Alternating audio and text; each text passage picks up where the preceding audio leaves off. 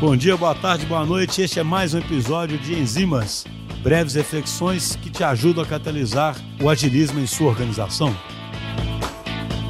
Pessoal, no episódio aqui do Enzimas de hoje, eu queria continuar naquela linha que eu venho discutindo nos últimos episódios, que eu acho aí super relevante nesse momento.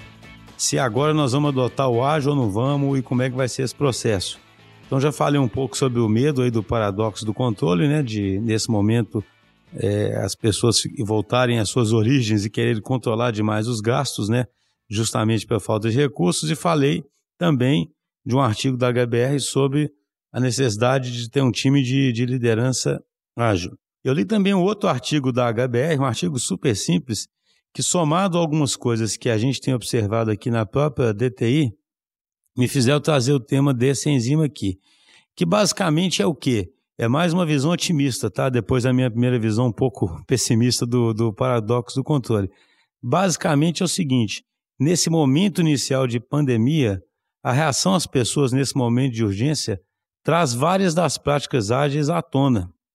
É super interessante isso, né? Igual acontece em qualquer situação de emergência, em, em projetos, em produtos, quando se cria as famosas salas de guerra, né? Então, na situação de emergência, você vai lá e delega as decisões. Na situação de emergência, o C-Level se aproxima das pessoas, faz reunião com as pessoas diariamente, toma uma série de decisões diariamente. Até um termo que a HBR usa aqui que eu achei interessante, que é aumentar o metabolismo da organização, ou seja, a organização toma mais decisões importantes é, por dia.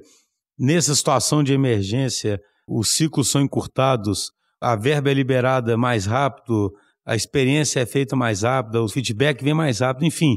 Nessa situação em que você sabe que tem que agir muito rápido, você supera uma série de barreiras e, e entra nesse modo de experimentação e faz coisas que são impensáveis no tempo normal, né? O que eu comentei foi que na live passada a gente viu vários exemplos aí no Pardini, na Serasa, Experian e na Potencial, e nós temos em outros clientes que nós estamos agindo de soluções simples que são feitas rapidamente, que são colocadas em produção rapidamente, sem as famosas objeções, seja de que ah, isso não vai ser suficiente, isso não vai atingir os objetivos, seja também a falta de aprovação de alguém ou a falta de decisão de alguém. Então a questão aqui é que esse artigo aí fala, o artigo comenta é justamente isso.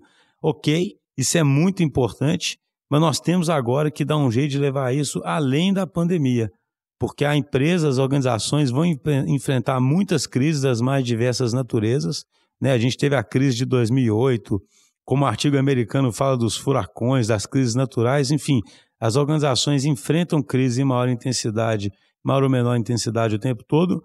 O mundo cada vez está ficando mais VUCA, que já virou até um clichê. Então a questão agora é fazer com que esse essa abordagem ágil, que algumas empresas estão experimentando à força, perdure após a pandemia.